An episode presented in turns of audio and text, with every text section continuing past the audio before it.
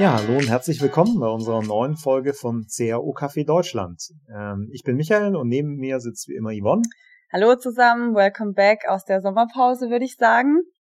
Genau, es ist nach der Sommerpause, wir hatten einfach Zeit zum äh, Durchschnaufen und waren natürlich während der Pause auch auf Suche nach neuen spannenden Gästen und haben heute den Managing Partner und Geschäftsführer von Elab Elaboratum, äh, Philipp Spreer, zu Gast. Hi Philipp. Hi, grüßt euch. Ja, Philipp ist einer der führenden Behavioral Designer, ähm, würde ich sagen, aus äh, Deutschland. Kurz gesagt, jemand, der die Entscheidungen von Menschen im digitalen Raum versteht und optimiert. Ähm, Philipp, vielleicht kannst du auch noch gerade zwei Worte zu dir sagen. Oder mehr. Ja, herzlich gerne. Ihr unterbrecht mich einfach. Nee, sehr gerne.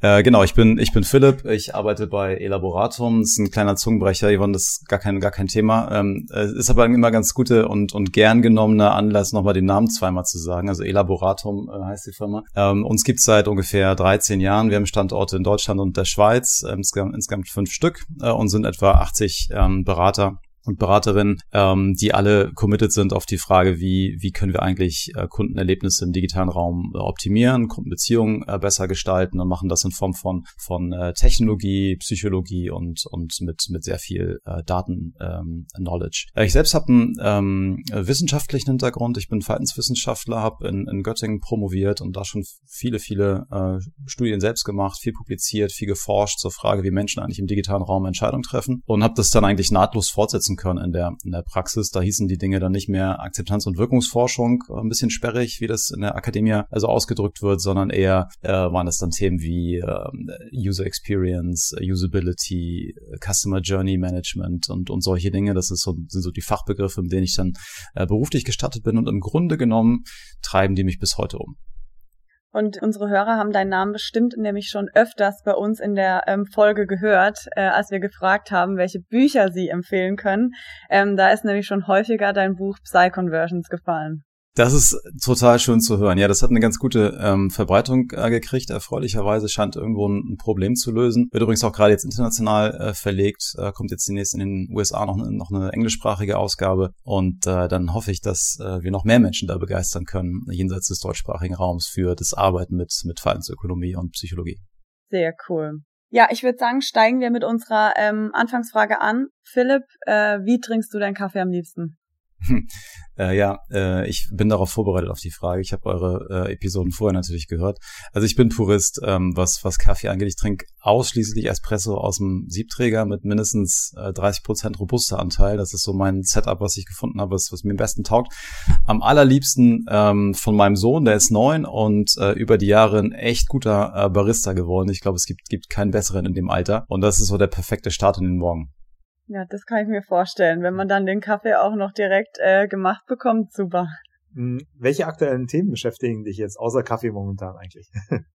Ja, Kaffee schon viel, nein.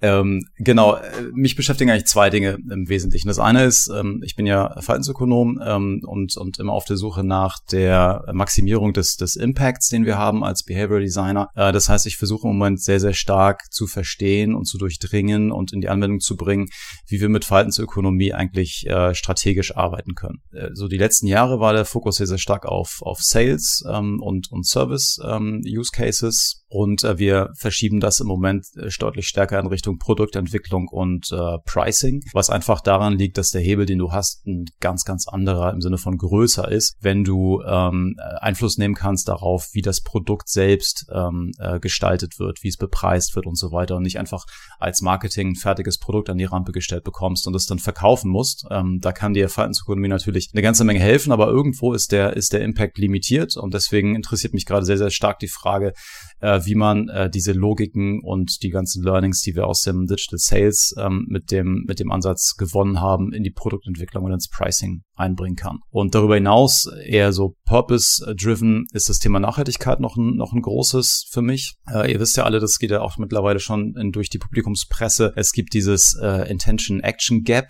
also diese Lücke zwischen guten Absichten, die wir alle haben. Wir sind alle total committed und unterstützen ähm, Nachhaltigkeitsinitiativen äh, in der Theorie. Aber wenn es in die Praxis Praxis geht und um ganz konkrete Actions, dann sind wir da meistens äh, zurückhaltend und ähm, äh, kaufen doch nicht das E-Auto und schließen doch nicht den Ökostromtarif ab, kaufen doch keine lokalen Biolebensmittel und so weiter. Und da kann die Psychologie und Verhaltensökonomie einen großen Erklärungsbeitrag leisten, ähm, der mich auch sehr interessiert. Das ist so der erste Einsatz, der erste Punkt, strategischer Einsatz von Behavioral Science. Und der zweite äh, Punkt ist, ähm, dass, dass wir in Kundenprojekten immer stärker merken, dass man Psychologie eigentlich nicht mehr standalone ähm, im digitalen Kontext äh, interpretieren kann, sondern das verschmilzt sehr, sehr stark ähm, mit äh, Datenstrategie und auch mit äh, Technologie oder Marketingtechnologie. Und ähm, Ihr habt das, das Buch vorhin angesprochen, da ist gerade was, was Neues äh, in der Pipeline, können wir nachher, wenn ihr möchtet, gerne auch nochmal drüber sprechen. Das ist äh, sozusagen ein strategischer Ansatz, der da gerade entsteht, indem wir versuchen, Datenstrategie, Marketingtechnologie und Psychologie eigentlich zu einer neuen Disziplin äh, zu verschmelzen.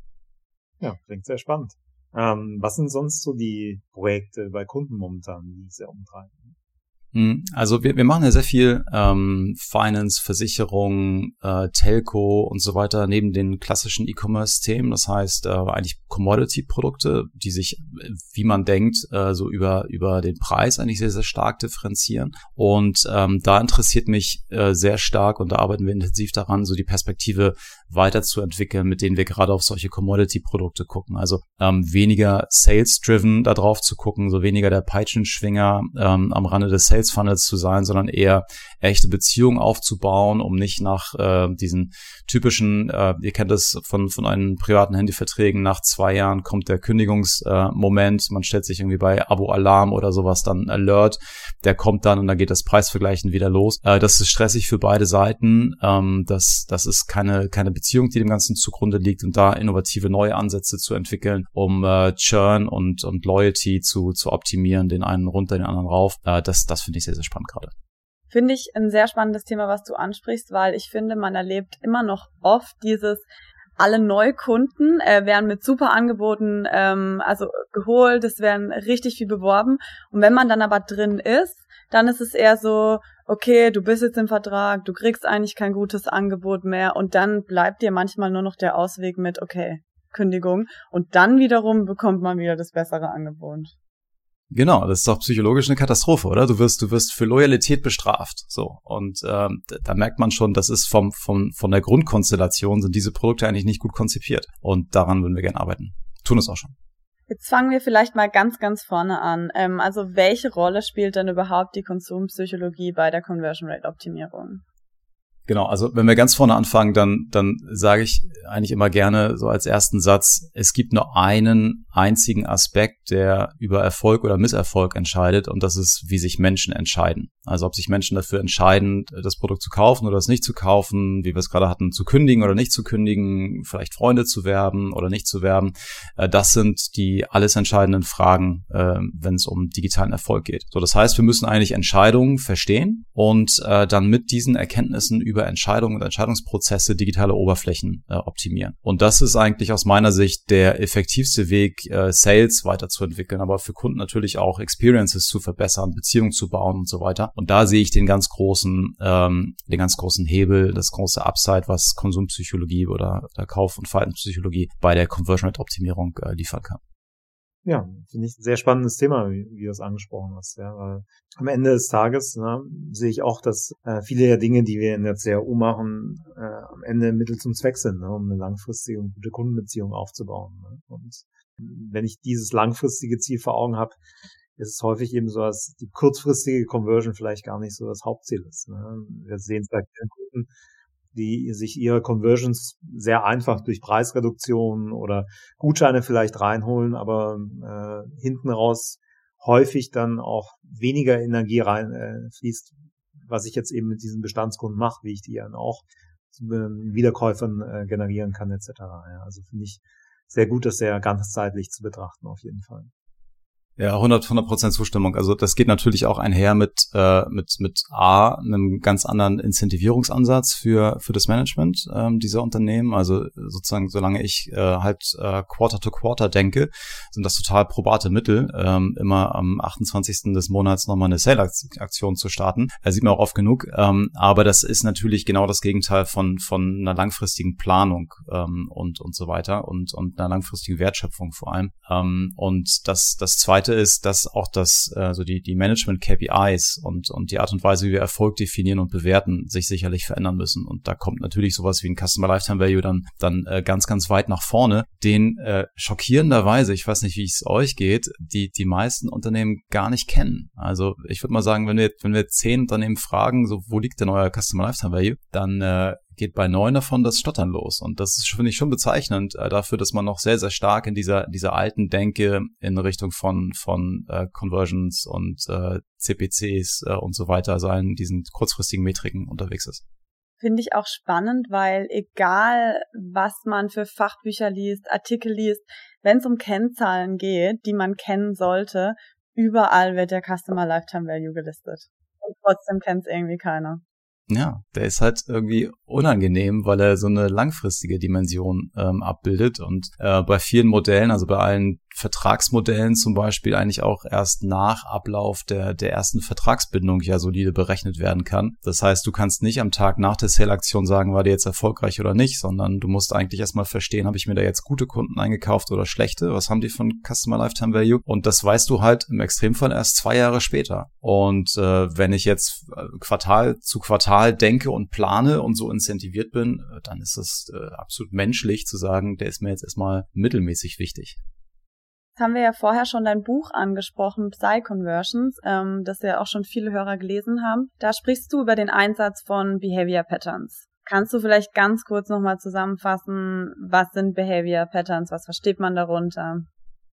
Klar, gerne. Ähm, also es ist so, dass wir, da gibt es verschiedene Zahlen, aber roundabout 20.000 Entscheidungen jeden Tag treffen. Ähm, und das sind natürlich äh, Mikroentscheidungen. Das merkt man schon daran, wenn man mal so ein bisschen den letzten Tag vielleicht einfach gestern Revue passieren lässt und überlegt, wie viele Entscheidungen äh, habe ich da eigentlich noch im Kopf und wie viele davon kann ich mich erinnern. Und das sind einige wenige. Und daran merkt man eigentlich schon, dass, dass diese Entscheidungen, die wir da treffen in fünfstelliger Zahl, äh, dass die nicht äh, streng rational hergeleitet werden wurden. Äh, konnten. Und ähm, das liegt daran, dass wir eben diese, diese Shortcuts äh, nutzen, diese kognitiven Abkürzungen, äh, werden sie auch manchmal genannt, oder Trampelpfade unseres Entscheidens. Und das eben auf Englisch mit einem schönen Namen äh, deklariert sind dann diese Behavior Patterns. Äh, die Funktion davon ist eigentlich, wenn man das mal evolutionsbiologisch äh, betrachtet, äh, Menschen vor kognitiver Überforderung äh, zu schützen, Entscheidungen auch zu beschleunigen, also ganz, ganz bildlich gesprochen, so ein, so ein Rascheln im Busch hinter uns. Klar, das kann jetzt der Säbelzahntiger sein, aber eben auch ein Vögelchen beim Nestbau. Aber wenn wir damals vor Zehntausenden von Jahren jetzt rational angefangen hätten, darüber nachzudenken, was denn wohl wahrscheinlicher wäre und das an irgendeine Steintafel gehämmert hätten, ich übertreibe jetzt bewusst, ähm, dann wären wir wahrscheinlich heute alle nicht, nicht mehr hier, sondern es ging darum, es kommt ein Trigger, es kommt ein Reiz von außen, aus dem, aus dem Umgebungskontext, aus der Umwelt und wir mussten sofort reagieren. Und im Zweifel war das deutlich ähm, akzeptabler, mal zu überreagieren, als zu unterreagieren. Und das ist auch der Grund, warum in diesen Behavior Patterns, in diesen standardisierten Verhaltensmustern eine gewisse Intoleranz ähm, eingepreist ist oder, oder akzeptiert wird. Ähm, das heißt, das muss gar nicht hundertprozentig ähm, akkurat sein, hat uns aber in die Lage versetzt, sehr schnell zu entscheiden äh, und angemessen gut zu entscheiden. Und wenn man das mal so wirklich on the very long term betrachtet, dann ist das eigentlich aus meiner Sicht so die Secret Source der, der Gattung Mensch äh, schlechthin. Also wir wären heute nicht die dominierende Spezies auf diesem Planeten, wenn es die Behavior Patterns nicht gäbe. So, und ähm, jetzt mal zurück in die, in die äh, Praxis. Für uns ist das deswegen so spannend, weil diese Verhaltensmuster eben, wie gesagt, evolutionsbiologisch verankert sind. Das heißt, die, die sind sehr, sehr tief verankert im Entscheidungsverhalten, sind ziemlich stabil äh, und in jedem Menschen angelegt und damit wiederkehrend. Das heißt, wir haben das erste Mal eigentlich so eine Toolbox von, äh, von Mechanismen, die für uns ähm, interessant sind, die, auf die wir immer wieder zugreifen können. Ja, finde ich ähm, einen sehr spannenden Ansatz, ja, der ja in den letzten Jahren auch viel, viel Bedeutung gewonnen hat, ja, dem langsamen und schnellen Denken äh, dort dahinter. Ich glaube, ein, ein wichtiges Thema, und das haben wir eben auch in sehr vielen AB-Tests gesehen, ist tatsächlich, was du sagst, dass ähm, es eigentlich diese Diskrepanz gibt, dass viele Leute oder viele Menschen sich eigentlich ganz gern in diese Entscheidungsposition gehen. Ne? Also jeder möchte irgendwie selbstbestimmt sein und möglichst viele eigene Entscheidungen treffen natürlich gleichzeitig allerdings schon eine gewisse Ermüdung und auch Überforderung mit Entscheidungen da ist. Und, und gerade in diesem Bereich zwischen äh, dem Kunden das Gefühl geben, ja, die Entscheidung eigenständig zu treffen, aber gleichzeitig diese Entscheidungsfindung so einfach wie möglich zu machen, ähm, liegt für mich auch so mit der Kern der Conversion-Optimierung, ja. ähm, dass man das unter einen Hut bekommt. Wir haben in sehr vielen Tests auch gesehen, dass äh, zum Beispiel je weniger Auswahl ein Kunde hat bei Varianten, desto höher ist die Conversion, obwohl viele natürlich denken, Mensch, wenn ich jetzt unheimlich viele Varianten habe, dann müsste auch eigentlich für jeden Kunden was dabei sein. Ja, das ist doch eigentlich viel, viel besser. Wenn ich da 20 Farbvarianten habe, dann kann ich jeden Geschmack irgendwie abdecken. Aber am Ende des Tages mit zwei, drei Farbvarianten war es bei uns häufig tatsächlich so, dass diese Tests besser konvertiert haben. Ja, genau. Also ich glaube, wenn Entscheidungen anstrengend sind und kompliziert, dann entscheiden wir nicht. Und äh, wenn wir nicht entscheiden, dann können wir nicht kaufen. Und das ist, ähm, das ist äh, eine ganz einfache, aber eine sehr äh, disruptive Erkenntnis, würde ich sagen, weil sie ja auch in die Portfolioplanung und äh, in das Product Listing und so weiter total tief äh, reingreift. Und du hast dann zwei Möglichkeiten. Entweder du, du reduzierst dein Offering, wie du es gerade beschrieben hast, Michael, äh, oder du, du vereinfachst den Weg dahin und äh, baust einen Produktfinder oder irgendwas in der Art, was, was intuitiv ist und mich mit zwei, drei Fragen zu einem äh, relevant Set ähm, von Produkten führt, die dann wieder leicht ähm, zu bewerten sind. Und wichtig dabei ist eben immer auch, wie diese Komposition von, von Optionen dann, dann ganz konkret ausgestaltet ist. Also oft macht es zum Beispiel auch Sinn, äh, bewusst eine unattraktive Option da noch mit einzulisten, weil wir uns sehr, sehr stark, weil wir sehr, sehr stark an Entscheidungssicherheit gewinnen, wenn wir einzelne Optionen schon mal schnell ähm, aussortieren können.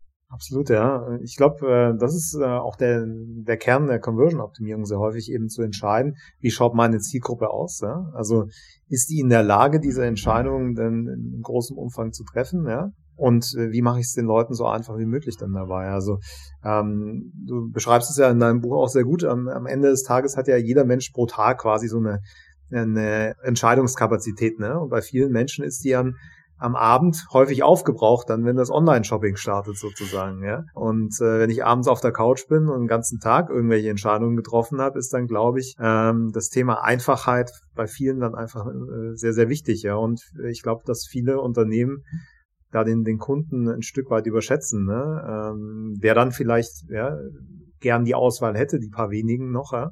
aber ein Großteil der Kundschaft vielleicht tatsächlich ähm, es dann so einfach wie möglich braucht. Ja? Und äh, und ich glaube, wir denken häufig zu stark in Edge Cases, ja, zu überlegen, aber was machen wir jetzt mit dem einen Kunden, der jetzt das oder das möchte und orientieren uns da sehr stark dran und vergessen häufig die Einfachheit der, der Mehrheit ja, bei vielen Themen. Ja, 100, 100 Prozent. Absolut. Ähm, jetzt haben wir gerade schon über die Behavior Patterns gesprochen. Ja? Und mhm. äh, es gibt ja seit einiger Zeit immer auch wieder Kritik aus der wissenschaftlichen Gemeinde, die daran an, ähm, ja, die darauf aufbaut sozusagen, unter anderem eben auch, weil die Behavior Patterns ja aus Experimenten ausstammen, die jetzt häufig mit dem Einsatzzweck, mit dem sie jetzt gebraucht werden, gar nicht so in starkem Zusammenhang stehen. Vielleicht kannst du ein bisschen was dazu sagen, wie du auch diese Kritik einschätzt. Äh, sehr gerne. Ich gebe ein kleines bisschen Hintergrund ähm, äh, noch, weil könnte sein, dass das nicht alle Zuhörerinnen und Zuhörer so so ganz äh, präsent haben und verfolgt haben. Also es ist so, dass es in der in der Verhaltensökonomie oder in der Verhaltenspsychologie gibt es ähm, schon seit ungefähr zehn Jahren ähm, immer wieder Rumoren und es kursiert so der Begriff der Replikationskrise. Äh, was damit gemeint? Also alle großen wissenschaftlichen Experimente, die durchlaufen einen sogenannten Peer-Review-Prozess. Das heißt, ähm, wenn ich als Wissenschaftler ein Experiment mache und ich will das in einem wissenschaftlichen Journal publizieren, dann gucken sich andere Wissenschaftler meine Ergebnisse und meine Daten an und sagen dann, ob das äh, plausibel ist äh, oder nicht. Und dieser Peer-Review-Prozess, der ist in der Theorie natürlich sehr gut äh, gedacht, aber in der Praxis merkt man, dass der in vielen Fällen eigentlich nicht das tut, was er soll, nämlich die Qualität abzusichern, die da publiziert wird. Und das wird immer dann offenbar, wenn man versucht, ein, äh, eine Studie äh, eins zu eins zu replizieren. Äh, also quasi genau das gleiche Setup zu wählen, genau die gleichen Zielgruppen einzuladen, genau die gleichen äh, Treatments und Trigger äh, zu nutzen und dann zu gucken, wenn wir alles genau gleich machen, dann müsste eigentlich auch das gleiche hinten rauskommen. Und das ist eben oft nicht der Fall. Das heißt, das wäre dann eine Studie, die nicht replizierbar war. Und das ist ein ziemliches Problem, weil wir natürlich eigentlich immer davon ausgehen, dass alles, was, was wissenschaftlich diese äh, in diesen Top-Journals publiziert wird, dass das allerbeste äh, und, und äh, unanfechtbare Erkenntnisse sind. Jetzt ging teilweise die äh, Geschichte noch ein bisschen weiter, nämlich ist es in diesen Replikationsstudien dann teilweise aufgefallen, dass die Rohdaten, die den eigentlichen ursprünglichen Experimenten zugrunde lagen, äh, dass die komisch aussahen an ein paar Stellen und ähm, dass da eventuell manipuliert wurde. Und äh, da gibt es einige sehr, sehr, sehr prominente Namen aus den Behavioral Sciences, die das äh, auch ereilt hat, das Thema. Ähm, Daniel Riley zum Beispiel ist jemand, der, der vielen Hörern bei euch wahrscheinlich geläufig ist, hat auch sehr, sehr tolle, ähm, also massentaugliche ähm, Fachbücher geschrieben. Ähm, Predictably Irrational zum Beispiel ist von ihm. Und ähm, der ist schon seit äh, roundabout zwölf Jahren ähm, den Vorwürfen ausgesetzt, da manipuliert zu haben. Jetzt hat es ganz, äh, ganz kürzlich auch noch eine Harvard-Professorin äh, getroffen, Francesca Gino, ähm, die da eine, die eine, einer der Superstars und so, ein so ein äh, äh, Poster-Child quasi der Bear Economics ähm, äh, geworden ist. Also siebenstelliges äh, Salär kriegt sie bei Harvard. Äh, wenn du die für, für einen Podcast wie wie das CRO-Café hier buchen willst, dann musst du, einen, musst du einen sechsstelligen Betrag äh, hinlegen für eine halbe Stunde, von der nur um mal so ein, so ein Gefühl zu geben. Das ist so Kategorie Obama, wenn du den auf eine, auf eine, wenn du die auf eine Bühne holen möchtest. Also ein absoluter Superstar. Äh, und da wurde jetzt ähm, sehr massiv Kritik geäußert ähm, und ihre Universität, also Harvard, hat, hat sie dann auch relativ kurzfristig ähm, entbunden. Jetzt läuft gerade eine große Klage und natürlich ähm, gilt hier wie immer auch die Unschuldsvermutung. Es ist noch nicht abschließend äh, bewiesen, dass sie da manipuliert hat, versucht sich da gerade zu wehren, aber man merkt einfach, diese Einschläge kommen näher und ganz oft sind Daten, wenn sie nicht manipuliert wurden, zumindest nicht replizierbar. So, und das, was heißt das jetzt für uns in der Praxis? Also diese ganz einfachen Dinge wie dieses, ähm, du hattest es gerade äh, genannt, Michael, bei dem, bei der ähm, Anzahl der Optionen, die wir Kunden zur Wahl stellen, da gibt es ein ganz klassisches Erdbeermarmeladen-Experiment, ähm, wo man in einem Shopping-Center gesagt hat, hier gibt's einen Tisch mit äh, sechs Erdbeermarmeladen, sucht dir eine aus, und hier gibt's einen Tisch mit 40 Erdbeermarmeladen, sucht dir eine aus. Und da kommen diese ganzen, von diesen einfachen, äh, bekannten Experimenten kommen diese ganzen Ableitungen, die wir in der Praxis jeden Tag nutzen, nämlich less is more zum Beispiel bei, bei Entscheidungssituationen. Und viel davon ist eventuell nicht haltbar. Und äh, das durchrüttelt natürlich alles. Also bei uns das, das Team, wir haben ein recht großes Team von ungefähr 20 ähm, äh, Behavioral Designern. Ähm, die sind äh, massiv unter Strom gerade und massiv äh, natürlich ähm, stellen sich die Frage, so was, was von was von dem, was wir gelernt haben, was wir studiert haben, worin wir selbst mitgeforscht haben, ist eigentlich jetzt noch haltbar. Also wirft ziemlich große Fragen auf, äh, kann man sagen. Ja, und ähm, dann ging das Thema weiter und ich hatte vorhin ja kurz was über das äh, Peer Review ähm, erzählt, äh, was äh, der Publikation immer zugrunde liegt. Ähm, das wird nicht nur bei den Behavioral Sciences oder Psychologie äh, angewendet, sondern eigentlich bei allen Wissenschaftsdisziplinen. Und damit stand jetzt relativ schnell auch so die Frage im Raum, betrifft das denn eigentlich jetzt nur so die Soft Sciences wie Psychologie zum Beispiel äh, oder auch äh, Hard Sciences wie zum Beispiel Medizin, Biologie ähm, und so weiter? Und ähm, da gab es jetzt äh, leider auch wieder einen sehr bekannten Fall, und zwar betraf das Marc Tessier-Lavin. Das ist ähm, der Präsident in dem Fall sogar von, von Stanford. Also nach Duke und Harvard hat jetzt auch Stanford sozusagen seinen Manipulationsskandal. Äh, ähm, der ist äh, Neuroscientist bzw. Biologe und hat äh, an Gehirn von Mäusen äh, geforscht. Also genau das, was man als klassische Hard Science definieren ähm, äh, würde. Und da gibt's jetzt genau die gleichen ähm, Vorwürfe. So long story short, ähm, wir sind im Moment in der Diskussion, dass man sich eigentlich fragt, so was ist eigentlich die akademische Forschung, so wie sie heute funktioniert, äh, noch wert und ähm, wo können wir wirklich noch belastbare Erkenntnisse hergewinnen? Ja, finde ich sehr spannend. Also ich finde ich finde, das ist ja genau der Grund, warum äh, viele äh, dieser Erkenntnisse dann in AB-Tests erst reinfließen. Ne? Also die ganzen wissenschaftlichen Studien, die Experimente, die psychologischen, die sind ja, wenn man sich die Experimente anschaut, häufig tatsächlich ähm, in sehr speziellen Zielgruppen, würde ich mal sagen, getätigt worden. Ne? Also es äh, gibt ja die Aussage, es gibt keinen gut, äh, keinen so gut erforschten Nutzertyp äh, weltweit äh, wie im Psychologiestudenten, weil die meisten Experimente halt äh, unter Psychologiestudenten dann auch gemacht werden. Ne? Ähm, und äh, da natürlich immer die Frage aufkommt, wie weit kann ich jetzt die Erkenntnisse aus so einem Experiment mit vielleicht einer relativ kleinen Teilnehmerzahl dann tatsächlich auf eine äh, weltweite äh, Allgemeinheit übertragen. Ja, aber ich glaube, ähm, das Entscheidende jetzt für Unternehmen, auch beim Thema CRO, ist ja tatsächlich das als Anreiz zu nehmen, zu sagen, was ist das Prinzip da dahinter, ja, deine Behavior Patterns auch, über die wir gerade gesprochen haben, um daraus in einem eigenen Experiment mit seiner eigenen Nutzerschaft zu schauen, hat das einen Impact bei mir in der Zielgruppe. Und ich glaube, dass wenn man so rangeht, man viele der ähm, der wissenschaftlichen Diskussion ein Stück weit relativieren kann. Ja. Nichtsdestotrotz, sind wir ehrlich, äh, auch bei einem AB-Test ähm, handelt es sich häufig in der Praxis dann auch nicht um eine lupenreine wissenschaftliche 100% wasserdichte Disziplin. Ja, auch da ähm, stellen sich viele Validitätsherausforderungen, ähm, äh, sage ich mal. Ne? Inwieweit ist meine Zielgruppe in dem Moment tatsächlich repräsentativ? Ja? Ist die Aussage, die jetzt dabei rauskommt, in drei, vier Monaten ne, mit vielleicht anderem Traffic auf meiner Seite überhaupt noch richtig? Da gibt's auch ganz, ganz viele Kritikpunkte bei einem klassischen AB-Test. Ne? Aber am Ende des Tages ist halt immer die Frage, auch in der CRO, ähm, ist das, was ich damit rausbekomme, ist die Veränderung, die ich schaffe, besser als mein äh, mein Ist-Zustand. Ne? Und ähm, und ich glaube, das ist das Ziel. Es geht nicht darum, einen, einen absoluten den absoluten Gewinner aller Zeiten sozusagen herauszubekommen, sondern nur die Frage, was ist im Moment besser als das, was ich habe. Ja? Ähm, und ich glaube, wenn man so pragmatisch angeht, kann man dann eben über iterative äh, Experimente dann auch ganz gut ähm, an seiner Conversion arbeiten. Ja? wohlwissentlich, ja, dass vielleicht der ein oder andere AB-Test, der dort äh, positiv war, vielleicht ja, stand jetzt gar nicht mehr diese, äh, diese Erkenntnis vielleicht liefern würde. Ja. Ähm, aber ich glaube, es ist einfach dieses permanente dran arbeiten ja, und permanent auch neue Dinge versuchen, das einen weiterbringt. Ja. Und ich glaube, da eher ist, da ist eher der Weg das Ziel als jetzt ähm, unbedingt das Ergebnis des AB-Tests. Aber so ein Stück weit meine meine Meinung dazu, ja. Ähm, und man sieht einfach, selbst in der Wissenschaft, selbst in der Wissenschaft ist da nichts 100% valide, ja. Also am Ende des Tages arbeiten wir alle in gewissen Unsicherheiten, ne? Und müssen das Beste daraus machen.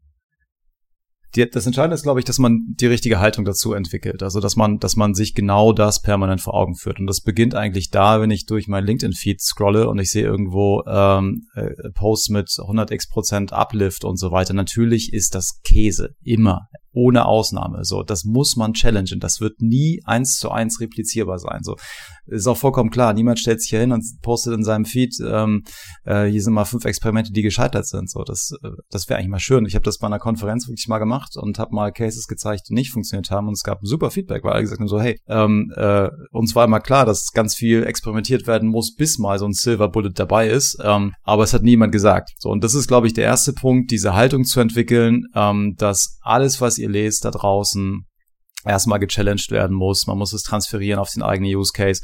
Und am Ende ist es immer noch ganz egal, was es ist, ob das jetzt ein, ein A-B-Test ist, den wir bei einem Wettbewerber äh, zum Beispiel sehen, ähm, irgendwas, ne, was wir, was wir in einer Praxisstudie lesen oder auch was wir in einer wissenschaftlichen Publikation sehen. Das sind alles spannende und gute Impulse für das ähm, Generieren einer Hypothese, aber mehr auch nicht. So, es bleiben Hypothesen und die sind immer zu testen. Und äh, natürlich dreht sich auch im E-Commerce die Welt wahnsinnig schnell. Ne? Also wenn ich einen AB-Test mache, ähm, der der ja genau wie du sagst, äh, nie ähm, in äh, Betracht zieht, was eigentlich zum Beispiel mein Wettbewerbsumfeld in der gleichen Zeit gemacht hat. Ja, also gab es da gerade den Sale Blowout nebenan oder haben die irgendwie, weil es im Sommerloch war, alle ihre Marketingbudgets runtergefahren. Das hat natürlich einen massiven Impact auf das Verhalten der Kunden auf meiner Seite. Sowas ist, ist, steht in keinem AB-Test ähm, drin, ist aber vielleicht der ganz entscheidende Erklärungsaspekt. Ähm, wie war das Wetter? Ähm, wir haben ganz, ganz, wir hatten mal einen Kunden, der, der Schokolade verkauft gekauft. Ähm, da gab's nur das Wetter als Einflussfaktor praktisch. Also bei, äh, bei Hitze kauft keiner Schokolade. Das ist einfach so. Und wenn du siehst, da kommt ein Tiefdruckgebiet und es regnet zwei Tage, dann wusste der schon, okay, dann muss jetzt mehr Leute ins Lager schicken, weil da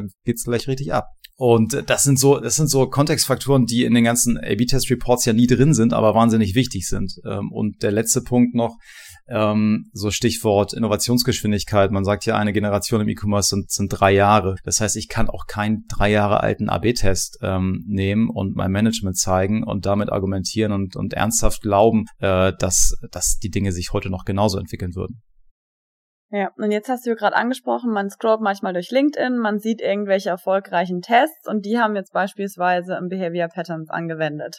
Jetzt kann ich aber nicht sagen, okay, komm, die haben jetzt Social Proof verwendet, hey, ich mache das jetzt auf meiner Seite eigentlich genau gleich, weil meistens wird es nicht genau gleich funktionieren. Ähm, was muss ich denn überhaupt beim Einsatz von den Behavior Patterns beachten? Äh, genau, also wir haben gerade schon gesagt, also Zielgruppen sind total wichtig, weil äh, auch wenn alle Menschen alle Behavior Patterns irgendwo veranlagt haben, ist natürlich die Ausprägung dieser Veranlagung total heterogen. So, das heißt, es gibt ähm, Audiences, die reagieren sehr stark auf einen Social Proof ähm, äh, Trigger und andere brauchen vielleicht eher einen Impuls aus der Kategorie Ego, ähm, dass sie das Gefühl haben, hier noch irgendwie einen, einen super Deal äh, gemacht zu haben, das letzte rausgeholt zu haben ähm, und so weiter, äh, die würdest du mit einem Social Proof Trigger überhaupt nicht erreichen. So, das heißt, ich muss eigentlich wirklich ganz vorne anfangen, meine meine Zielgruppen verstehen, meine Audiences verstehen und ähm, das gelingt am besten, ähm, je nachdem, was für Möglichkeiten Daten einzusetzen man hat, mit, mit äh, empirischen Personas. Ähm, der Personabegriff ist ja ein bisschen schwierig belegt, was aber auch daran lag, dass er in den letzten Jahren oft einfach Hanebüchen angewendet wurde, muss man sagen, und sauber definierte, äh, empirische, datenfundierte äh, Personas sind äh, wahnsinnig wertvoll. Also gerade wenn es darum geht, äh, qualitative Daten äh, einzubeziehen, äh, psychografische Daten einzubeziehen und sich mal von der von der ähm, äh, Mutter, Vater, Kind, Doppelhaushälfte, Vorstadt, Labrador ähm, Welpe ähm, verabschiedet von diesen Stereotypen und Abziehbildern, dann wird's ja erst richtig spannend. So und erst an dem Punkt bin ich in der Lage eigentlich belastbare psychologische äh, Bedürfnisse auch abzuleiten, die absolut entscheidend sind für die Frage, welche Behavior Patterns funktionieren denn jetzt bei dieser Audience und welche nicht.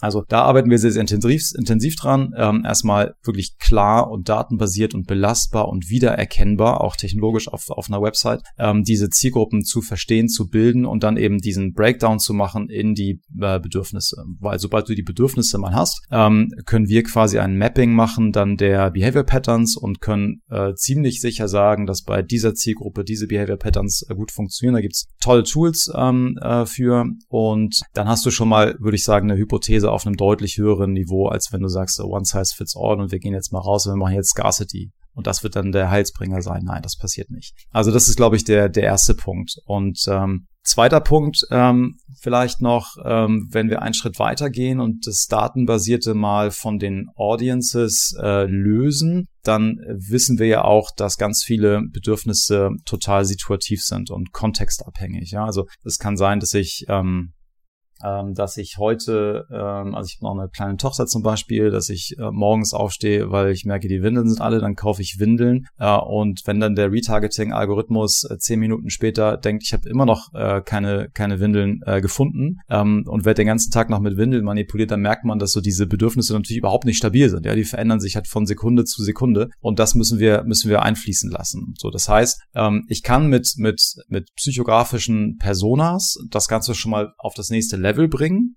wirklich sicher und auch nachweisbar. Aber nochmal den nächsten Schritt kann ich nur gehen, wenn ich in der Lage bin, auch Echtzeitdaten äh, einzubeziehen. Und das ist so der, der nächste Schritt und die Königsdisziplin, wenn ich in der Lage bin, quasi die Forschung aus der Behavioral Economics und datenbasierte Audiences in Echtzeit äh, zu kombinieren, dann habe ich halt was, was wirklich richtig Power hat. So, da wird jetzt ähm, dann irgendwann die Technologiefrage gestellt, zwangsläufig. Das ist auch der Grund, ich meine, ihr, ihr hört die Nachtigall schon trapsen, warum wir diese drei Disziplinen äh, jetzt versuchen zusammenzubringen. Aber das ist so ähm, der der das Next Level und da wo sich auch die die ähm, die Energie hin entwickeln wird ähm, Trigger based Moment driven würde ich es mal nennen ähm, äh, Patterns zu nutzen und äh, vielleicht noch abschließend einen, einen letzten und dritten Punkt. Ähm, das, das wäre aus meiner Sicht nicht zu manipulieren. Also wenn du fragst, ähm, wie sollen Behavior Patterns genutzt werden. Also die Versuchung ist sehr groß, wenn man da so, so eine wirksame Toolbox hat und ein scharfes Schwert, äh, zu sagen, gib ihm richtig und äh, dreh auf. Das ist äh, natürlich nie ähm, im Sinne der Kundenbeziehung und das ist glücklicherweise auch ähm, ökonomisch Käse. Also natürlich kann ich äh, Menschen mit Hilfe von äh, Behavior Patterns jetzt über die nächste Conversion-Hürde noch äh, rüberziehen. Aber was passiert dann? Also dann, dann bin ich sehr schnell an einem, an einem Punkt, dass die Wirkung von dem, von dem Trigger vielleicht abflacht und äh, in der direkten Konsequenz dann meine Retourenrate äh, explodiert. So, dann gewinne ich nichts am Ende des Tages. Ganz im Gegenteil, ich habe einen massiven Kostenblock produziert, der dann meine Marge verhagelt. Also das ist, das zeigt so ein bisschen, dass eigentlich die, die, das, ähm, ja, das faire Behandeln und das Denken in, in Nutzerzielen eigentlich auch eine streng harte ökonomische Anforderung ist. Und das wären so die, die drei, die drei wichtigsten Punkte. Ich könnte jetzt auch zehn andere, äh, glaube ich, aufzählen. Aber die drei wichtigsten, wenn wir uns irgendwo limitieren müssen, wenn es um das Arbeiten mit Behavior Patterns geht.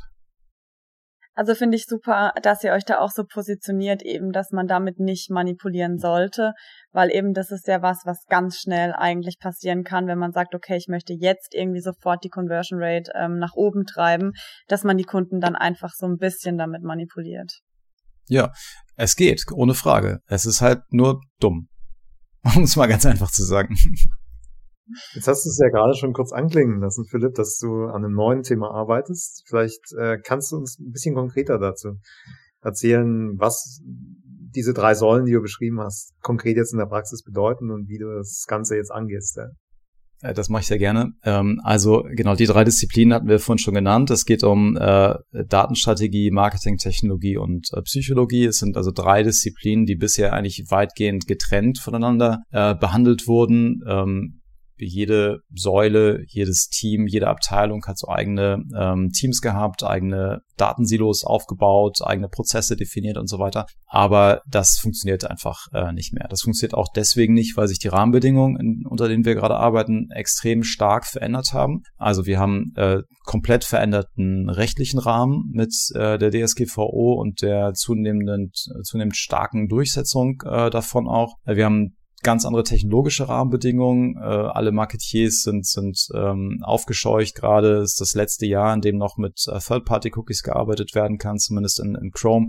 Alle anderen Browser haben das schon abgeschaltet und ähm, bei Chrome ist auch zum Jahresende Schluss. Das heißt, so von den aktivierbaren Daten, ähm, äh, wir gehen davon aus, dass noch so 30 bis 40 Prozent von einem äh, vollständigen Datenpotenzial in Zukunft äh, aktivierbar, erfassbar und aktivierbar bleiben. 30 bis 40 Prozent. Das heißt, äh, im Umkehrschluss 60 bis 70 Prozent aller Daten stehen at risk und damit auch 60 bis 70 Prozent der Genauigkeit, mit der ich Marketing äh, machen kann. Und das heißt im Grunde genommen, wenn man das mal einfach ausdrückt, so wir werden in Zukunft da im, im äh, Blindflug unterwegs sein und ungefähr auf die Effizienz von einer Litfaßsäule äh, zurückfallen sein. Und äh, das heißt so weiter so mit den bisherigen äh, Disziplinen und Metriken und äh, Prozessen, das, das kann es eigentlich nicht geben. Wurde auch viel von der Cookie-Kalypse und sowas gesprochen, sehr große Worte äh, benutzt und das ist eigentlich, äh, würde ich sagen, nicht mal überzogen. Also und äh, vor dem Hintergrund äh, pitchen wir jetzt quasi eine neue äh, Business-Philosophie, kann man es fast nennen, ein neues Denkmodell, was was sehr sehr stark beziehungsorientiert äh, abläuft. Das heißt, wir sagen im Grunde genommen, dass wenn sich diese Rahmenbedingungen, übrigens Kundenverhalten hat sich natürlich auch massiv geändert, das war der, der Auslöser eigentlich der rechtlichen Anpassung dann, äh, das, nur der Vollständigkeit halber. Ja, wenn sich die Rahmenbedingungen so stark ändern und die alten Tools eigentlich nicht mehr funktionieren oder es ist so klar absehbar, dass wir da in, ein, in eine Zeit reinlaufen, in der das ähm, safe, weil es beschlossen ist, regulatorisch, ähm, nicht mehr wirksam sein wird, dann müssen wir anfangen, äh, umzudenken. Und so diese alte Logik, wie, wie der E-Commerce auf Kunden geguckt hat, ähm, nämlich Sales Funnel, ne, Trichter und unten fallen raus und wo sie hinfallen, ist dann irgendwie am Ende auch egal. Keiner hat sich ja darüber Gedanken gemacht, wo Menschen, die im Sales Funnel unten rauskommen, wo die eigentlich hinfallen, ne? wo der wo, wo führt der Trichter eigentlich hin? Und ähm, das ist so ja das alte Bild und ich finde diesen Sales Funnel wirklich auch sinnbildlich dafür. Da müssen wir weg von. Und wir müssen hin zu einem deutlich beziehungsorientierteren Ansatz, der deutlich mehr Intelligenz äh, mit sich bringt. Und dafür haben wir dann äh, Paradigmen definiert, äh, nach denen in Zukunft Digital Business gemacht wird, wenn es äh, erfolgreich sein soll. Und darum geht's in, in diesem Buch. Sehr spannend. Kannst du uns die Paradigmen vielleicht mal kurz vorstellen, äh, die bei euch da rauskommen?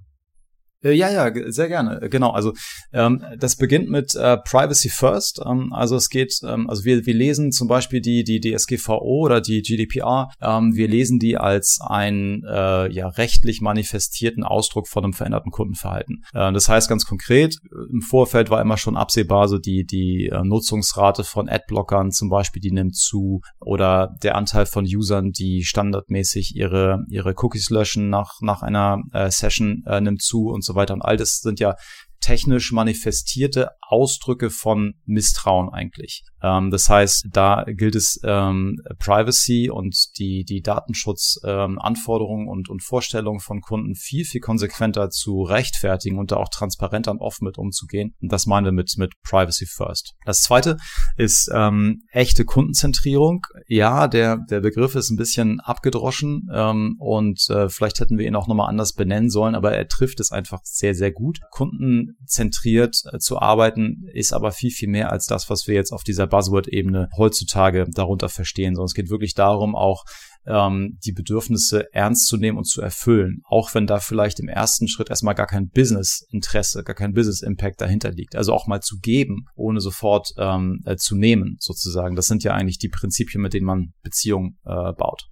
Äh, der dritte Punkt sind, sind datenbasierte Entscheidungen. Ähm, also wir, wir glauben oder wir sehen äh, im Grunde genommen in den, in den Projekten, dass so diese linearen Customer Journeys eigentlich äh, Exoten werden. Wir planen zwar immer noch so am Reißbrett und auf, on, auf unseren Miroboards Customer Journeys und tun so, als könnten wir äh, ziemlich genau eigentlich prognostizieren, welche Kunden was als nächstes tun. Äh, das ist ja aber nicht, nicht der Fall, sondern wenn man, wenn man tatsächlich mal in die Daten reinguckt, dann merkt man, dass die, dass die realen Customer Journeys wahnsinnig äh, heterogen sind, auseinanderfächern und so weiter.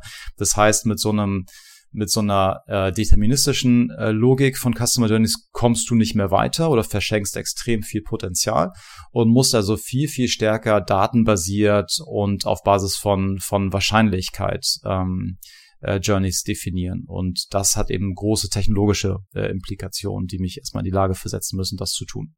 Damit geht dann der vierte Punkt einher, das vierte Paradigma. Ähm, wir nennen das momentgetriebenen Dialog. Also ganz konkret, wir haben eine Aktion, äh, die wir in Form eines Events äh, zum Beispiel erfassen können. Ein User tut irgendwas auf einer, auf einer Website und wir interpretieren das als ein spezifisches Bedürfnis, dem wir versuchen im Moment selbst, also in Echtzeit, ähm, nachzukommen. Das ist mit äh, momentgetriebener Dialog äh, gemeint. Das können Recommendations sein, das können Product Offers sein, das können äh, Next Best Actions sein und so weiter. Das kann aber im, im nächsten Schritt auch noch viel, viel weiter gehen, also dass man zum Beispiel äh, Journeys äh, dynamisiert auf Basis dieser, dieser ähm, Datenpunkte, die wir in Echtzeit erfassen. Und das letzte ist äh, Nachhaltigkeit, das ist das fünfte und letzte Paradigma. Und Nachhaltigkeit ist hier ähm, natürlich in allen Dimensionen äh, gemeint, vor allem aber in der ähm, auch in der ökonomischen äh, Dimension. Und da hat das sehr viel mit Langfristigkeit zu tun. Wir haben vorhin schon kurz über den ähm, Customer Lifetime Value gesprochen, so als, als neuer Nordstern äh, aller Metriken, mit denen wir Erfolg bewerten. Und das hängt eben sehr, sehr direkt mit, mit der Nachhaltigkeit zusammen. So, das sind die fünf Leitprinzipien, ähm, nachdem wir dieses Konzept äh, herleiten und entwickeln und dann eben auch sehr, sehr tief den Breakdown machen in die Frage, okay, was braucht es dafür jetzt für einen Tech-Stack? Wie sehen Marketingprozesse aus? Wie verändert das eigentlich eine Organisation äh, von ihren Strukturen her? Und so weiter und so weiter. Kannst du schon verraten, wann das Erscheinungsdatum ist? Ja, das kann ich tatsächlich schon verraten. Also das Erscheinungsdatum äh, wird äh, Mitte Oktober sein. Äh, aktuell ist es der 12. Oktober, der da, der da angekündigt ist. Und ähm, wir sind jetzt gerade dabei, mit dem Verlag die letzten, die letzten äh, kleinen Punkte abzustimmen, noch ein bisschen am Layout äh, zu tun. Und dann ja, sind es nur noch anderthalb Monate. Bin auf jeden cool. Fall schon sehr gespannt drauf, Philipp. Vielen Dank. Klingt äh, wirklich nach einem äh, sehr, sehr interessanten Thema. Ja, äh, werden uns auf jeden Fall das Buch holen. Mhm weil es da ist und würden uns natürlich auch freuen, ne, wenn du dann wieder in unserer Sendung bist, um das Ganze vielleicht noch ein bisschen tiefer auszuführen. Ja. Also vielen Dank, dass du schon die ersten Erkenntnisse mit uns dazu geteilt hast. Das vertiefen wir gern nochmal. Bedanken uns sehr für heute. War sehr, sehr spannend. Ja. Ich habe noch eine abschließende Frage. Wer soll denn unser nächster Gast in der Folge werden? Äh, ja, ich habe länger darüber nachgedacht ähm, und wir haben ja vorhin intensiv über über äh, Plausibilität und Research und Datenqualität und sowas gesprochen auch die Frage, so wie, wie komme ich eigentlich zu guten Insights und ähm, wir aus so aus der Conversion-Perspektive haben immer den Reflex, das mit einem AB-Test äh, zu beantworten und natürlich gibt's aber so im ähm, Methodenkoffer noch eine ganze Menge weitere Dinge, die extrem spannend sind, gerade wenn wir das strategischer interpretieren wollen. Ja, ich kann zum Beispiel Preise oder Produkte kann ich nicht im A-B-Test ähm, äh, testen, weil da einfach legale Konsequenzen dranhängen. Ja, also kann Preispunkte nicht beliebig verschieben. So und äh, da braucht es also andere Methoden. Und äh, als ich so ein bisschen durch die letzten Folgen hier gescrollt bin, hatte ich das Gefühl, dass ähm, dass Methoden also so ein Thema sind, was was äh, hier ein, ein tolles Missing Piece äh, sein könnte. Kluges Research, also jenseits von von AB-Tests. Und da ähm, finde ich, ist äh, Dr. Astrid Junghans äh, eine ganz tolle äh, Gesprächspartnerin. Ähm, die hat äh, auch mit vielen äh, Behavioral Economics äh, Größen zusammengearbeitet, an tollen Projekten mit, mit äh, geforscht und ist jetzt in der Praxis und macht, äh, macht exzellente Projekte so an der Schnittstelle zwischen äh, Psychologie und äh, Research. Und die könnte ich mir sehr gut vorstellen als ein, als einen sehr spannenden Gast für eure Hörerinnen und Hörer. Auf jeden sehr Fall, das klingt Tipp. gut, ja. Wir werden Sie definitiv kontaktieren. Ja? Vielen Dank, dass du da warst. Ähm, ich glaube, das ist ein super Start nach der Sommerpause. Ich glaube, wir hätten noch viel, viel länger äh, sprechen können, aber wir sind tatsächlich schon über der Zeit. Ähm, ja, Philipp, vielen Dank, dass du dabei warst. Vielen Dank. Herzlich gerne, hat sehr Spaß gemacht. Wir machen das gerne wieder. Dankeschön. Mach's gut. Bis dann. Ciao. Ciao. Ciao.